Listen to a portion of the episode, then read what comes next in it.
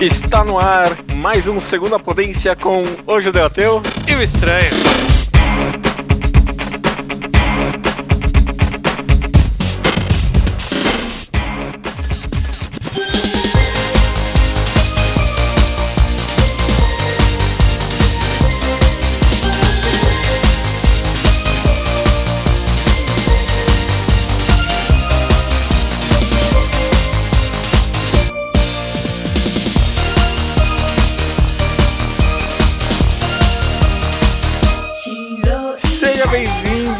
Estranho ao sexto, eu acho, segunda potência. Tudo bem com você, cara? Tudo bem com você? Tudo bem, tudo ótimo. Prometemos um terceiro segunda potência sobre filme, né? E é verdade, cumprimos. é verdade. Cumprimos. Promessa cumprida, cara. Temos, tivemos três de videogame e agora esse é o terceiro de filme. Não sei qual vai ser o próximo, mas estou bem empolgado para este aqui agora. Beleza, beleza. Vamos ver qual vai ser a próxima trilogia de segunda potência. Pois é, né? É, sobre balesque e tal. Sobre, sobre livros, sobre fi filme já foi, pode ser sobre tricô. Sabe? Tricô, cara, vários tipos de tricô. Eu, nossa, ia adorar, ia adorar. Todas as mídias possíveis. Mas enfim, cara, essa semana a gente tá aqui pra falar sobre um filme, não um filme qualquer, aliás. O filme que a gente vai analisar essa semana é o Perfect Blue, do Satoshi Kon, lançado em 1997, eu acho, pela Madhouse, né? Uhum. Basicamente, a gente vai tentar analisar o filme uma boa parte do podcast sem spoilers, mas é um filme bem difícil de falar muito assim detalhadamente sem spoilers. Dá pra gente conversar um pouco sobre a temática e o objetivo do filme, né? Certo. Mas não muito detalhadamente. Então eu recomendaria para a maioria das pessoas. É, é, claro, a gente vai dar um aviso de quando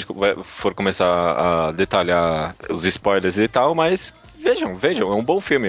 De antemão, você recomendaria esse filme? Sim, sim. Uhum, Independente eu, eu... de você gostar ou não, é uma boa experiência. É, concordo, concordo. Tem gente que é meio mais ou menos assim com esse filme porque ele é meio confuso, mas acho que a gente vai conversar disso mais à frente, né? Certo. Vamos começar um pouquinho dando um pouco de background aqui. Você foi ver Perfect Blue só porque eu te recomendei, né? Exatamente. Vi e, e, e não só, só vi Perfect Blue agora, como foi a primeira obra do Satoshi Kon que eu assisti. Uhum. Eu já li uma mangá dele, mas esse filme é o primeiro filme que eu vejo. Nem te recomendei, aliás, né? Meio que eu te obriguei a ver esse filme. Eu falei, eu quero fazer uma segunda potência aí sobre Perfect Blue. Vê aí esse é, filme. É, entrou na agenda, eu tive que me preparar. é, mas va valeu a pena, né? Um bom filme, cara. Eu já tinha visto praticamente toda a filmografia do Satoshi Kon antes de ver Perfect Blue. É um filme que eu deixava meio de lado porque eu não, não, não me parecia ser muito bom. E depois que eu vi, eu me arrependi completamente, porque é o melhor filme dele dele, Perfect Blue, eu considero pelo menos. Olha. Foi uma baita de uma surpresa. Foi acho que até uns dois meses atrás que eu vi pela primeira vez, eu fiquei tão empolgado que eu, nossa, eu quero conversar com alguém sobre esse filme. Aí por isso que eu resolvi fazer esse programa. Só antes da gente começar então de falar do filme, vamos dar uma rápida spoiler aí. Se sobre o que é Perfect Blue estranho. Perfect Blue, ele acompanha a Mima, que é uhum. uma era uma membro de um desses grupos de idols japonesas, ainda numa época que pelo jeito não tinha muito prestígio assim as idols, estava começando. Pois é. Uhum. Não era tão grande lá no Japão, e ela era membro de um grupo de três meninas, e ela anuncia que vai sair do grupo para seguir carreira de atriz, que é onde ela acha que vai ter mais visibilidade, que é para onde o caminho da carreira dela vai ser seguido. Só que isso vai causar muitos problemas. Na verdade, vai causar um pouco de desgosto por, dos fãs por ela. Sim, e... principalmente de um maníaco que aparentemente está seguindo ela, né? É, aparentemente tem um, um fã muito stalker atrás dela. Sim. E também dela própria, né? Ela vai passar a sofrer com as decisões e com os interpérios dessa mudança que essa mudança vai causar na vida dela. Já já puxando o gancho, então, aqui para falar do filme, essa questão da idol é uma das grandes temáticas do filme, né? É, não, não só de idol, né? Toda essa coisa de celebridade, uhum. fã, stalker, que é uma coisa bem recorrente e conhecida do Japão, né? Essa é. cultura é. de fãs malucos, os famosos otakus japoneses. Eles são essas pessoas fanáticas por qualquer coisa e tem os otakus de idols. É uhum. os caras é. que compram um monte de coisa, vai na fila, vai em todo show, vai querer cumprimentar ela, dar presente na hora que ela tá saindo do palco. É, no próprio filme, o cara meio que comenta de passagem que ele quer que ela, tipo, vire atriz justamente porque é um mercado mercado muito recluso, assim, sabe? Uhum. É só aqueles caras que vão gastar dinheiro mesmo, os otakus de idols, tipo, é pouca gente que gasta muito dinheiro, né? Sim. Mesma coisa, sei lá, com os otakus de anime, é assim que a, a indústria sobrevive, né? Então, ele comenta sobre isso, né? Sobre otakus idols, mas eu, eu concordo com você, é, é, de um aspecto até que mais abrangente também, né? Sim. É meio, talvez seja meio fácil, meio fácil pra gente. Ah, não, isso aí é coisa do, do Japão, sabe? Esses negócios de idol e não sei o quê. Mas ele fala bastante sobre vida pública, né? As pessoas vivendo nos holofotes como, tipo, tem toda essa cultura de querer saber da vida da pessoa, né? É, e, e ter, especificamente no caso do Japão, ter essa coisa da idealização da imagem, uhum, uhum. de o que aquela pessoa pode ser ou não pode ser, né? O que eles querem daquela idol, eles querem que ela permaneça ali pura, intocada, como se fosse só para eles, né? Fosse conhecida só deles. Exato. E, e, na hora que ela vira uma atriz, ela tem que interagir com outras pessoas no, no, nos filmes, na série, no caso, né? Ela faz uma série. Então, isso acaba meio que maculando a imagem dela pros japoneses e tal. É, é, é uma visão um pouco diferente do que a gente tem, mas ainda assim é bastante compreensível, né? Sim, por a gente, né? E falar também que ele comenta isso é pegar leve. Ele, ele critica bem pesado, na verdade, né? Principalmente o, o otaku de idol, né? O, o, personagem mais nojento do filme, né? É retratado como um otaku, um otaku de idol. E ele é. Fanático, né? Fana e completamente desprezível. No aspecto de personalidade, talvez um pouco mais pra frente, mas ele é, tipo, só, ele é um cara nojento, é um sabe? cara nojento, que tá ali sempre, né? Sim. Esse que é sim. o problema, né? O que, que esse cara está fazendo ali o tempo todo? Isso aí é irritante. Sim, exato. E, e, e, tipo, e, justamente, ele tá ali constantemente, o tempo todo atrás da menina. Eu acho que nesse aspecto é, é até meio metalinguístico, sabe? Porque a gente fica, ai, caralho, tira esse cara daqui, sabe? Tipo, uhum. é, é, uma representação bem fiel de como essas meninas. Não, coitadas, sabe? Porque tá tudo bem, né? talvez elas escolham esse estilo de vida para elas, né? Mas como é que elas devem se sentir, às vezes, pressionadas por esses fãs tão fanáticos, né? Tem alguma. Você consegue pensar em alguma outra grande temática assim, trabalhada é, no filme? Na verdade, a gente falou que essa é uma, uma grande temática, mas para mim ela não é a grande, né? Ela uhum. acaba sendo uma discussão meio que lateral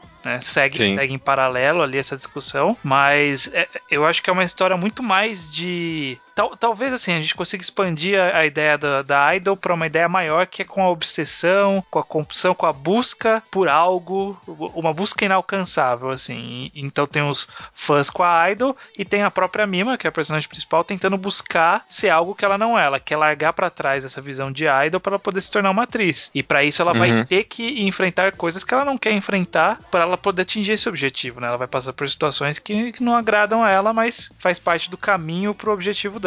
De alcançar coisas. Assim, curioso, eu não, tive essa análise de, de temática, não, de, tipo, de alcançar coisas distantes. É, ela tá buscando um, um, algo a mais, um algo que ela não tem, que ela quer, aquela, aquela coisa a mais. Tanto que existe fortemente a comparação do filme recente do Aronofsky, né, o, o Cisne Negro, que relaciona uhum. que tem uma temática meio similar com Perfect Blue. Ah, uhum, Você uhum. É, dessa personagem que está buscando algo além e ela passa a ser atormentada por si mesma, né? Sim, sim. Pelas suas é, próprias ela... decisões, os seus próprios problemas, seus dilemas interiores acabam sendo seus principais obstáculos. É, entendi. No, no caso de Perfect Blue, a menina tá querendo ser uma atriz que não é algo que representa ela atualmente, e em Cisne Negro ela quer representar um papel que não representa ela. Né? Exatamente. Né?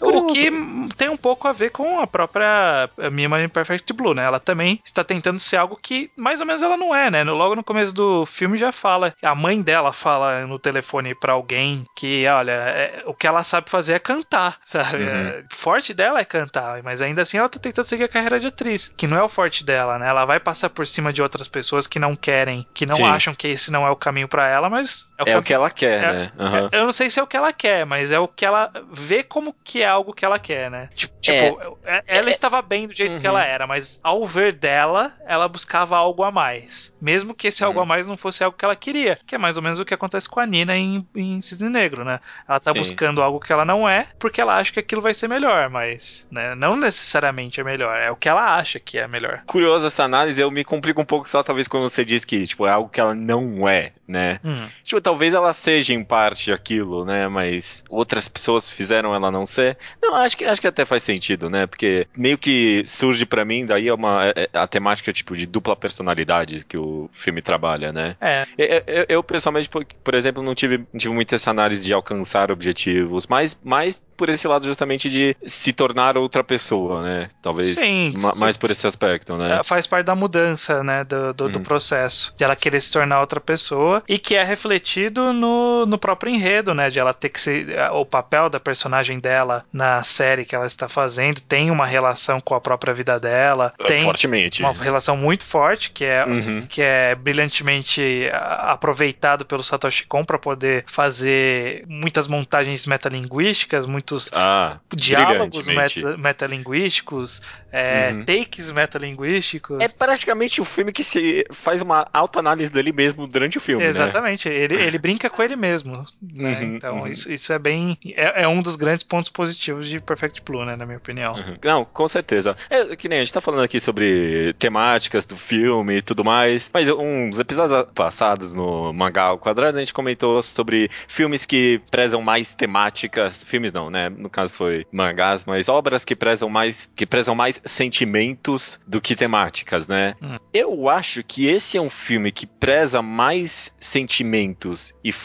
formato, né? Brincar com a mídia do que a temática em si. A temática, é, é, ela é boa e faz, faz parte do filme e faz parte do, do sentimento que ele quer passar, mas pessoalmente, para mim, ele é mais focado em, em, querer passar sensações e em querer bagunçar com o que você entende como o que é um filme, sabe? Sim, sim. É, ele faz uma mistura grande ali da própria história com a mídia. Ele brinca uhum. mais com essa mistura da história com a mídia do que se preocupado se preocupando em fazer algo, uma história muito diferente, ou discutir muito fortemente alguma temática. A gente deu a, a nossa visão de alguns temas que ele trata, mas é o que a gente falou, não é o grande ponto, né? Uhum. São grandes temas que você pode discutir partindo de Perfect Blue, mas o, o grande tchan do filme, com certeza, é essa brincadeira, essa. É, não, é, não, é, nem uma brincadeira, né? Um, um estudo milimétrico dele mesmo sim, e da própria linguagem sim. do cinema e da própria linguagem narrativa. Ele brinca com essa coisa do, do narrador que você não dá para acreditar muito bem no que, que esse narrador tá Exato. tá fazendo. Uhum. É, ele é cheio dessas, dessas pequenas coisas que são chegam a ser mais interessantes que a temática de fato, né? A temática é boa, a temática é bem bolada, mas essas pequenas coisas chamam bem mais atenção. Realmente, porque se você tirar todo, todo a frufrufragem do filme, né? Todas essas coisas, sobra só um thriller meio no ar, assim, sabe? E só, né? Com um twistzinho no final, né? E nem tanto twist, né? Né? Tipo, uhum. é, ele poderia brincar com algumas coisas a mais e ele acaba sendo bem mais direto do que era necessário. Justamente. Muita gente reclama desse filme ser muito confuso, mas depois que você chegou, terminou de ver, você chegou para mim e falou que acha bem simples, na verdade, e eu concordo plenamente. Comparado com Paprika, que, ou Paprika, sei lá como pronuncia esse filme, do Satoshi Mizukami também, comparado com é, Paprika Satoshi do Satoshi Mizukami. Mizukami não, né? Satoshi Mizukami não, é Satoshi Kon. Nossa, uhum. tô, tô bêbado aqui. Comparado, Perfect Blue é bem simples, sabe? Ele é bem direto. Eu terminei de ver o filme e eu entendi, sabe? Sim, eu entendi sim, é. tudo. Uhum, uhum. É, Páprica não, sabe? Você fica, ai, o que, que aconteceu aqui mesmo? Paranoia Agent também, do Satoshi Kon, são bem... não dá para entender o final, sabe? Propositalmente, no caso de Paranoia Agent. Mas Perfect Blue, ele é bem direto, sabe? Sim. Nessa desconstrução, sabe?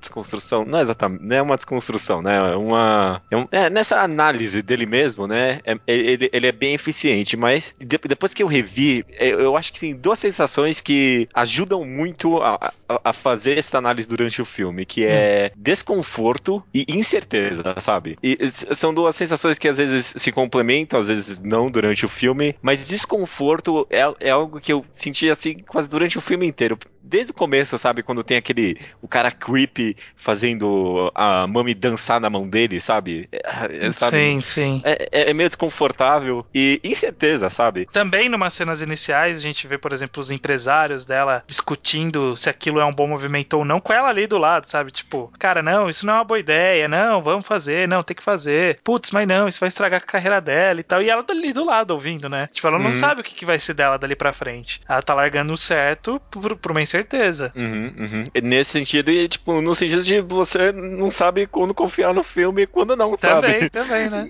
Nunca, é, é tão metalinguístico assim que você não sabe como acreditar no filme. o uhum, filme mente uhum. para você. O filme mente para você o tempo todo, sabe? No, no, final, você descobre que foram meio que poucas as cenas que ele mentiu de fato, né? Sim. Ou na verdade nenhuma, talvez. Mas durante você não consegue acreditar. É, é, essa sensação eu achei incrível, sabe, cara? Sim. Teve uma cena que. Não é nenhum spoiler isso, mas. Quem viu vai saber. Uma, a cena em que dá um corte e aí eles estão encenando uma cena em que ela tá no hospital. Mas você não sabe que ela tá no hospital, sabe? E aí o filme cria uma teoria pro próprio filme, sabe? Você sabe de que cena eu tô falando? Ah, tá, tá, eu sei, eu sei qual é. Eu sei qual é. Então, é, é essa brincadeira que a gente falou. Que, é, que eu acho que é a principal característica desse, desse filme. E dizem que é da carreira do Satoshi Kon, né? Eu não tenho como confirmar isso. Que essas brincadeiras de te zoar é algo que o Satoshi Kon faz bastante. Ele faz bastante, sim, mas em Perfect Blue é o mais acentuado de todos, eu acho, pelo menos. Mesmo, sei lá, Páprica é sobre sonhos, sabe? Então às, às, vezes você não sabe quando você tá num sonho e quando não. Meio, uhum. meio, é, meio Inception até, sabe? Sei. Mas mesmo assim, aqui você nunca sabe se algo tá acontecendo, sabe? Tem uma cena que ela é atropelada e tipo, por quase metade do filme eu fiquei, será que ela tá morta, sabe? Eu, tipo, eu não sei, sabe? Não dá pra saber, né? Não dá pra saber. Uhum. Tem mais alguma coisa que você quer comentar antes da gente partir pra spoilers? Alguma coisa? Ah, você quer falar, sei lá, de algum aspecto técnico, por exemplo? Eu gosto da trilha sonora. muito boa, muito boa. Tem aquele, aquele som meio. Vum, é, vum, né? Uhum, te uhum. deixa desconfortável, olha aí. Justamente, justamente. E eu só queria fazer uma anotação sobre a animação que eu achei ela um pouco estranha, talvez. Ela é esquisita, é, Ela é esquisita, não parece uma animação muito boa, assim. Nas primeiras cenas, principalmente, eu olhava e falava assim, nossa, mas que animação. É meio... Parece meio ruim até a animação. É meio travado, né? É. Eu, eu parece quero, meio mal feito, não sei. Eu quero forçar e falar que é para auxiliar a, sensação de desconforto que o filme passa, mas eu, eu ia estar tá forçando é, mesmo. Você tá forçando. mas, mas, eu não sei, porque isso me incomodou no começo e em 10 minutos de filme eu já tinha esquecido uhum. disso. Eu não sei uhum. se melhorou ou se foi porque eu me acostumei mesmo. Mesmo o, o próprio character design de todo mundo é feio, né? Menos Sim. da Mami. Uhum, Sim, é um caráter é... meio ruim, é bem, bem, bem estranho a maioria das pessoas. É. Ma... Cara feia todo mundo. Cara né? feia e tal. Mas eu acho que ele é bem detalhista, não só na arte, como na própria direção, na fotografia. Você vê uhum. que o Satoshi Kon ele utiliza-se bastante de algumas fotografias como se ele estivesse filmando de verdade uma cena, né? Tanto, uhum. tanto que diz, diz a lenda que Perfect Blue era para ser um filme de live action, mas sim, teve sim. o problema de o estúdio quebrou tudo por causa de um terremoto no Japão na época e eles o, o que sobrou da verba eles fizeram animação que, que é o que dava. Deu muito certo, né? É, deu certo. Eu imagino que talvez a, de, a decupagem, né, a escolha do, dos takes que ele iria usar já tinha sido feita. Ou ele usou a, o que a ideia que ele ia usar pro filme ele aplicou quando ele fez a decupagem do roteiro, porque a, você vê que as cenas são assim, não são óbvias, não são aquelas coisas de anime bem esperado, sabe? É um take de baixo, é um take de cima, é um take que muda a visão da cena de, várias, de vários lados possíveis. É uma movimentação bem dinâmica da câmera. Você vê que ela está sempre em locais diferentes e nem sempre óbvios, né? Concordo, mas não para dizer que é um filme não feito muito exclusivamente para anime, né? Porque. É, eu, uh... eu não sei qual era o plano original, mas com certeza ele despirocou bastante por ser uma animação, porque ele faz coisas uhum. que, se fosse fazer não em dá. filme, ia ficar tosco. Não dá, não dá. Principalmente cortes. Faz um, um tempo atrás eu recomendei o Every Frame a Picture, um canal no YouTube, e ele tem um, uma a análise painting. do. Hã? Every Frame a Painting. É Painting, o que, que, que, a que falei? Ah, tá, tá desculpa.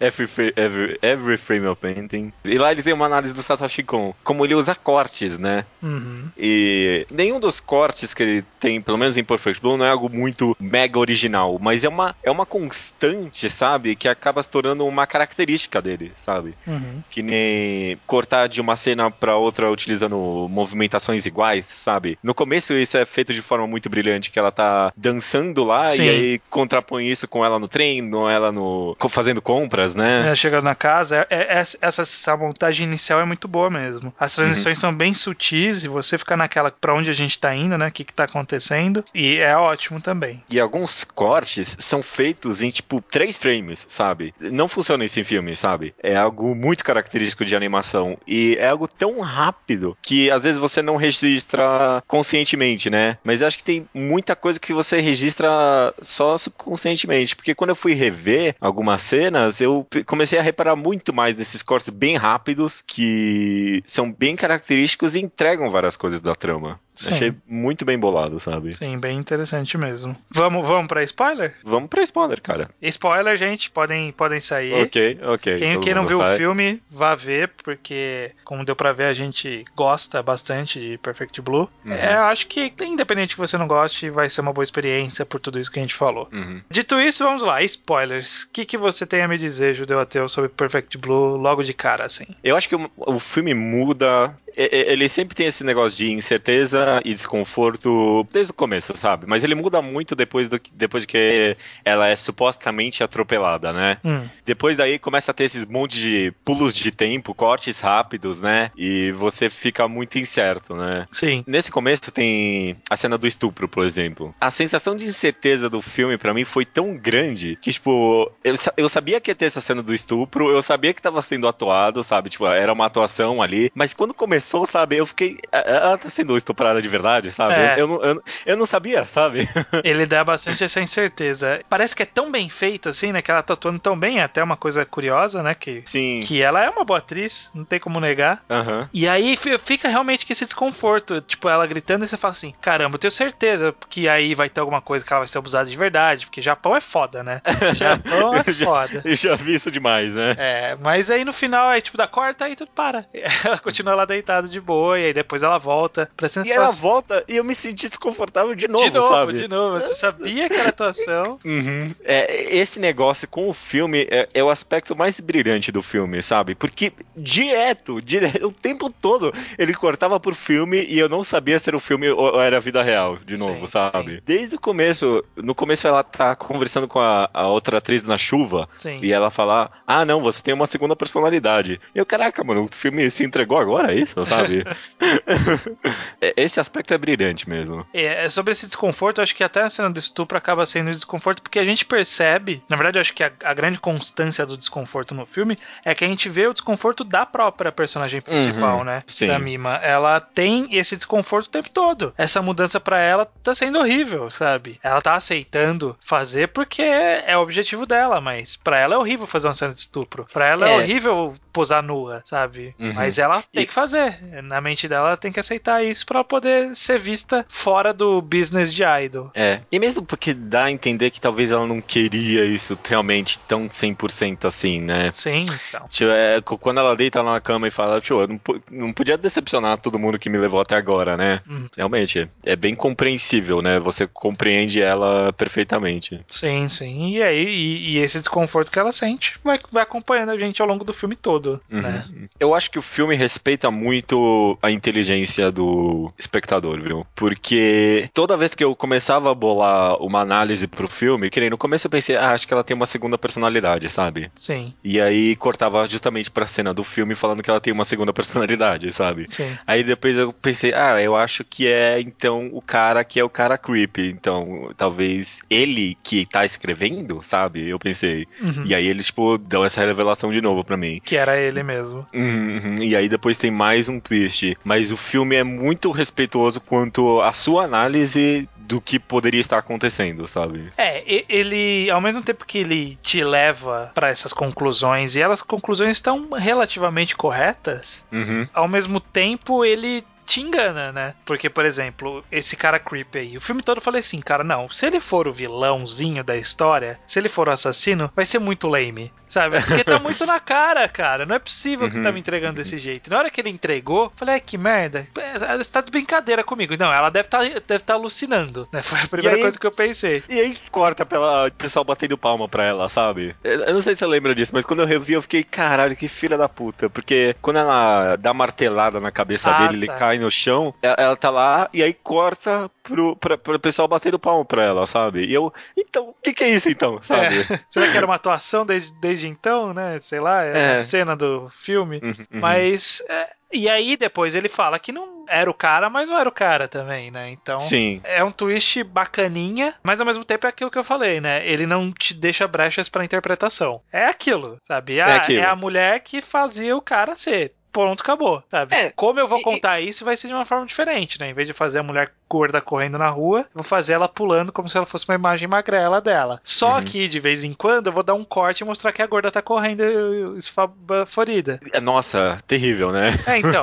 Aí é, é, o que, uhum. é o que eu falei. É assim, ele brinca com essa questão da metalinguagem e tal, das alucinações, de mentir para nós, mas ao mesmo tempo ele é bem direto, sabe? Ele é, é direto, isso sim. mesmo, sabe? Você não precisa interpretar se a mulher está correndo que nem uma louca atrás. Ela está correndo que nem uma louca atrás. É, exato. A única coisa, talvez, que ele. Eu, eu, eu quero falar que é um pouco pouquinho errado, talvez, mas eu não sei. São as próprias alucinações da Mami, né? Hum. Porque, por exemplo, esse negócio dela ser atropelada, eu não, eu não saquei isso no final das contas. Eu, ne que eu lembro ali? que. É, não sei. Não tipo, sei. Ela, ela, ela tava ela... perseguindo o eu dela, né? O eu dela, então, ela é meio. Ela tava alucinando um pouco também, né? Ela já tava alucinando o tempo todo, na verdade. O que acontece é Sim. é que desde o começo, quando ela resolveu fazer essa mudança, a primeira coisa que ela tentou fazer é se livrar da imagem antiga dela. E aí no uhum. final, o que assombrava ela o tempo todo era essa própria imagem antiga dela, que se personificou na Yumi-chan lá, a gordinha. A Rumi-chan, aliás. Sim. Mas a grande. Desde o começo, ela era perseguida pelo próprio reflexo. Você vê que o filme todo do Satoshi Mizuki, do Satoshi, do Satoshi Kon, ele enfia um espelho em todo lugar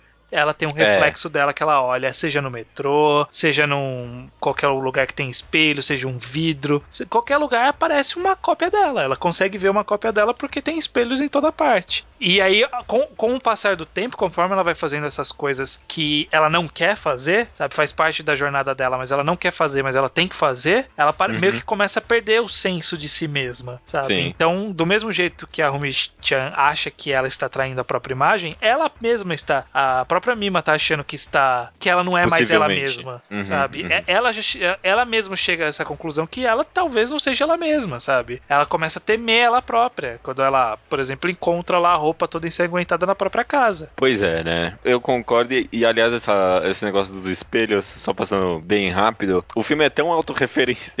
Ele é bem autorreferencial, esse filme. E, e ele é tanto que. Tem várias cenas com espelhos mesmo seguida, que ela olha pro espelho e a reflexão dela é ela idol, né? Né? Sim. Aí tem uma hora que ela, tipo, só, só depois que eu revi que eu percebi isso, mas tem uma hora que ela cai no chão hum. e tem um espelho bem claramente, sabe? Tem um espelho lá. Ela levanta e você espera que assim que ela levantasse, aparece a reflexão idol dela. Só que aparece a reflexão normal. E aí a idol, tipo, aparece atrás, sabe?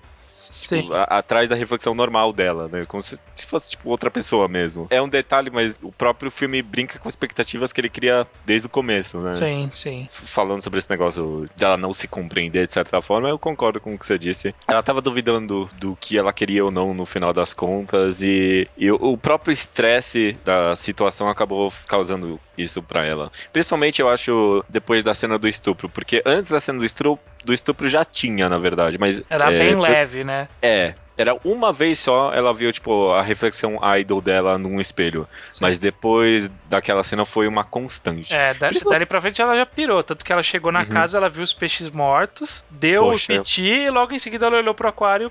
O, ela olhou, não, né? A câmera mostrou o aquário e os peixes estavam nadando. Sabe? Uhum. Tipo, logo depois do piti dela. Então você pois vê é. que ela começou a perder o senso de realidade ali, né? Naquela, naquela passagem. Depois do uhum. estupro, ela se perdeu ali. Mas mesmo assim, eu fico feliz que o filme tenha dado um final bem feliz para ela, sabe? Que no final ela se resolveu e conseguiu se tornar a pessoa que ela queria ser, né? É, né, aparentemente na, a ideia do final é que ela se deu bem, né? Parece que ela ficou famosa. É, deu e, a entender. É, e, e bem tornou, resolvida. É, bem resolvida. E e uma atriz de sucesso e tal, né? O que ela queria ser, supostamente, né? Exatamente. No momento do filme eu cheguei até a pensar que ela era o assassino, né? O filme da, te leva uhum. a tentar analisar isso, eu né? Eu até anotei isso. Conforme eu ia assistindo, eu ia anotando o que eu achava para ver se eu tava eu seguindo o caminho. Aí eu coloquei, é. não é possível que o cara seja o vilão. Aí no ponto eu falei assim, é, é ela? Será? Eu acho que é ela a assassina. É uma outra uhum. personalidade. Aí depois de um tempo, pelo menos isso é, é bacana. Ele não dá dica que é a própria gordinha lá, é. sabe? Porque, tipo, quando é a gordinha, é a gordinha. Ele revela ali naquele ponto. Sim. Não, é, não fica deixando pistas para trás, né? Ah, né? E quando você revê, fica bem claro que é ela, viu? Ah, é? Eu não vi uma re... vez só, né? Não, numa releitura do filme você percebe, porque, por exemplo, na primeira vez que ela vai acessar o blog lá da, dela mesma, que não é ela, né? Uhum. Tem a cena que ela tá uh, explicitando o que ela fez no dia, né? E aí Sim. tem a gravação dela ensaiando a linha do, do da, da série dela e tal, né? Sim. E aí quando você vai ver, tipo, qual foi a única pessoa que viu ela fazendo isso? Na hora você pensa, o creep, né? Sim. Mas quem tava do lado dela naquele momento mesmo era a gordinha, né? É, então, faz ele, sentido. Ele... E uhum. ele joga rapidamente a dica de que a gordinha era uma idol que não deu certo. Uhum, e, uhum. Isso, isso é bacana, ele joga uma motivação dela bem por cima, assim, e você completa a motivação na sua mente. Ela queria ser famosa idol. Ela não conseguiu ser a que era a famosa Aito deixou de ser. Pra ela, isso é uma traição, sabe? Sim, tipo, sim. o que eu lutei tanto, não consegui você, vai deixar de ser? Não, não vou deixar. Eu vou, eu vou preservar a imagem dessa pessoa que conseguiu atingir aquele sucesso. E aí ela tenta se tornar essa pessoa. É, é simples assim, mas ao mesmo tempo é sutil. Ele não explica tão diretamente isso. Tanto que tem um momento que escreve no blog lá que a Mimo vai. Mima. Vai Mima. A Mima vai dançar num tal lugar lá, quando ela já tinha largado. Sim. E aí aparece ela luminosa dançando do lado das outras idols, né? Sim. E, tipo, as idols, quando aparece a Mima lá, elas estão com uma cara muito desconfortável, sabe? Elas estão, tipo, é. olhando, tipo, pro meio, assim, tipo, uma cara muito... Que que, que é isso, sabe? É, será, que, não... é, será que a gordinha tava lá? Então, ou isso, né? Ou porque o público tava gritando Mima, Mima, né? Então, ou elas estavam se sentindo desconfortáveis que a gordinha tava lá, ou elas estavam se sentindo desconfortáveis que, tipo, o público tava gritando e a menina não tava lá, né? É. Uma coisa que eu não tinha entendido de primeira no filme, que eu só fui. Foi burro, eu fui burro. Mas eu acho que eu só fui, fui entender depois que eu revi, foi quando ela mata o fotógrafo, né? Hum. Se mais alguém não entendeu, tipo, ela ela tava atuando, né, no caso, e tava matando o cara na cabeça dela só, né? Porque, tipo, ela não conseguia aturar a existência daquela pessoa, né? E, tipo, no, no fundo, é claro, o cara creepy tava matando o cara de verdade. Sim, sim. É, porque, tipo, o filme engana também, né? Puta que pariu. Tipo, aparece ela vestida com a porra da roupa lá e, tipo, desfaqueando o cara, é, né? De pizza. É, é muito, muito bacana mesmo. Eu acho que assim, é o que a gente falou. No final ele acaba sendo mais direto do que talvez até precisaria. Ele poderia ser mais. Teria deixado texto, deixar alguma coisa no uhum. ar. Mas não chega a ser um problema, porque a grande graça é mesmo essa forma como é contada, né? Esse uhum. paralelo com a, com a novela eu acho muito legal, porque é. ele se aproveita disso bastante ao longo da história. É a melhor coisa do filme para mim, com certeza. Uhum. Com certeza. É bem interessante e, e dá um grande tchan pro filme. E aquela, aquelas, aqueles cortes que ela acorda, ela não sabe quanto tempo passou, sabe? Se, se ela viveu aquele dia mesmo, ou se ela sonhou que ela viveu aquele dia. Isso que eu gosto do filme, talvez, é que ele é bem comunicativo também. Porque você tá pensando, será que ela morreu? E aí ela mesma se questiona durante o filme, porra, será que eu morri? E eu, aí eu fico me sentindo inteligente, sabe? Porque, uhum. tipo, é, é isso que eu tava pensando, sabe? É, é, era isso mesmo. É, então. Então, sabe? Ele é um filme que faz até se sentir bem, de certa forma. Sim, sim. É, é ele ele, finge que, que você tá descobrindo tudo sozinho, mas na verdade ele tá entregando é. tudo. Uhum. Que, que, simpático por parte do Satoshi. É, muito bem feito. Eu me senti muito inteligente vendo esse filme. É bacana, bacana. Se tem mais alguma coisa a comentar, a gente encerra por aqui, dizendo que é muito bom. Como é que é? Uma coisa é que é, é, é, um pouco de temática aqui, mas uma coisa que eu acabei anotando que talvez seja uma temática do filme é a problemática de você esconder personalidades do mundo, sabe? Porque dupla personalidade é, é algo que é discutido bastante durante o filme, né? Tanto no aspecto psicótico, né? Tanto quanto você ter duplas personalidades, né? Você agir. Uma cara social e uma cara Uhum. não social. E como isso pode ser prejudicial pra pessoa, sabe? Porque ela tá agindo de uma forma completamente diferente pras pessoas e pra ela, ela é uma outra pessoa, ou ela quer ser uma outra pessoa. O próprio cara creepy, sabe? Uhum. É, é, Ele quer ser alguém que ele não quer, a própria mulher. E, e talvez tudo isso seja por uma repressão de sentimentos para com a sociedade, sabe? É. sei lá, só uma análise Só bem batida aí, aqui. né? Só jogando aqui. Mas é, só, só concluo dizendo que é um filme muito bom. e- Entrou muito fácil para um dos meus favoritos de todos os tempos, assim. Sabe? Sim. sim. Gosto, aprecio muito esse filme. É, eu eu co- conheci agora, o que dizer desse filme que mal conheço, mas já considero pacas. Acho bem legal e é, é um bom filme, é um bom filme, sem dúvida alguma. Ah, Nossa, você tem alguma coisa para recomendar? Eu não pensei nisso. É, normalmente a gente deixa alguma coisa de recomendação. Não é bem de recomendação, né? A gente acaba falando como um follow-up do que de- dessa Sim. obra, né? Tipo, terminou isso, o que fazer a seguir? Ah, vê Cisne Negro, né? É, eu, você fala Cisne Negro. Eu ia falar pra pessoa ir- sair do óbvio, porque todo mundo viu Cisne Negro. É, tá ok. Tá ok. É, Ah. Então eu sugiro ir ver Hacking para um Sonho, que é do Aham. Darren Aronofsky, do mesmo diretor de Cisne Negro. Ele tem Sim. uma cena. Não é nem chupinhada, na verdade, ele comprou os direitos do Perfect Sim. Blue só pra poder filmar a cena da menina gritando dentro da banheira. Comprou por 55 mil dólares só. É Só pra fazer essa ceninha, né? Não tem problema É, nenhum. então, não, é, ah, bom, não sei. Eu sei que pagou barato, porque, tipo, poderia ter usado cenas do filme inteiro, sabe? Mas é que para um sonho é um filme bem legal do Darren Aronofsky, que ele é meio da- na loucura também, só que é a loucura Sim. envolvendo a droga, né, as drogas, né, cara? Tem várias drogas diferentes e várias pessoas diferentes sofrendo ao longo da do, do filme. E ele é bem. é, Ele é bem legal. Ele brinca bem com, com a própria linguagem do diretor, do Darren Aronofsky, essa, a linguagem que ele estava criando na, na época ainda. Sim, sim. Então eu acho que é sempre uma boa pedida. Pouca gente viu, mas é um filme muito legal tem uma trilha sonora incrível, né? Ah, nossa, boa demais. Eu, nossa, é um filme que eu gosto bastante também. Incrível, eu achava que era um filme que todo mundo tinha visto, mas eu acho que incrivelmente poucas pessoas viram esse filme, É, realmente. menos viu? pessoas do que deviam ter visto viram. Uhum, é, é muito bom mesmo. E é um dos filmes mais conscientes em relação à temática de drogas que eu, eu conheço, assim, pelo menos, sabe? Sim. É muito interessante, muito interessante mesmo. Bem realista e tudo mais. Bom gancho aí que você deu de recomendação. Você tem alguma coisa? Vai deixar por aí mesmo. Vou deixar por aí. É, sabe, é, se a pessoa quer mais de. Se esse é o primeiro filme do Satoshi Kon que você viu, você tá vendo essa análise agora, e quer alguma próxima obra dele, a maioria das pessoas diriam Páprica, mas eu não gosto tanto de Páprica. Eu acho que a segunda melhor obra dele é Tokyo Godfather. Ele não é tão brincalhão assim quanto Perfect Blue, no sentido de. Pelo menos no sentido de você não saber o que tá acontecendo, sabe? Sim. Na maioria da parte do filme você entende o que está acontecendo, mas ele te- ainda sabe te enganar muito bem. Ele tem uma, uma história bem não linear. É muito bom, viu? Tokyo Godfather é, um- é uma ótima sugestão se você quer algo do Satoshi Kon pro próximo. Ah, eu tenho um tema pra gente finalizar o podcast. Diga. Por que Perfect Blue? Por que desse título? Eu, porra, pior que toda vez que a gente comenta uma série assim, você vem trazer o porquê do título e eu nunca penso o porquê do título. É. Você tem alguma ideia? Olha, a única coisa que me ocorreu de fazer foi buscar o que, que azul significa pros japoneses, né? Porque os japoneses adoram dar significado pra tudo. Sim, Eles têm sim. significado pra cor. E aparentemente o azul tem a ver com pureza, calma e estabilidade. Pureza, calma. Estabilidade Ah, dá, tá. de, dá para fazer uma relação aí, né? Da busca não, porque- de você buscar a perfeição dessas características. E isso Não, tá porque- intrinsecamente ligado com, com, com o filme, né? Não sei. Azul, em quase todas as culturas, tem a ver com é, serenidade, esse tipo de coisa, né? Você fala, É. ah, tá tudo azul, cara, tudo azul, sabe? Tudo azul, é.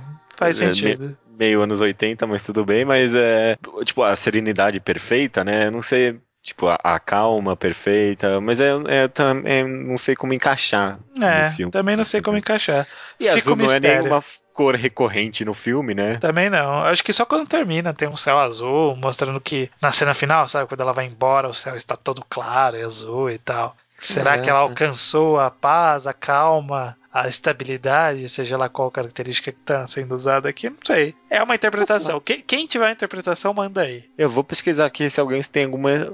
Na internet alguém deve ter alguma. Ah, eu vi poucas. Eu tentei procurar. Eu tentei procurar. Joguei no Google, vi se tinha resultado direto, não tinha. Eu li um ou outro e tá ótimo. Então, beleza, então. Esse eu não sei qual é o encerramento desse podcast. Não, não tem, esse é o encerramento.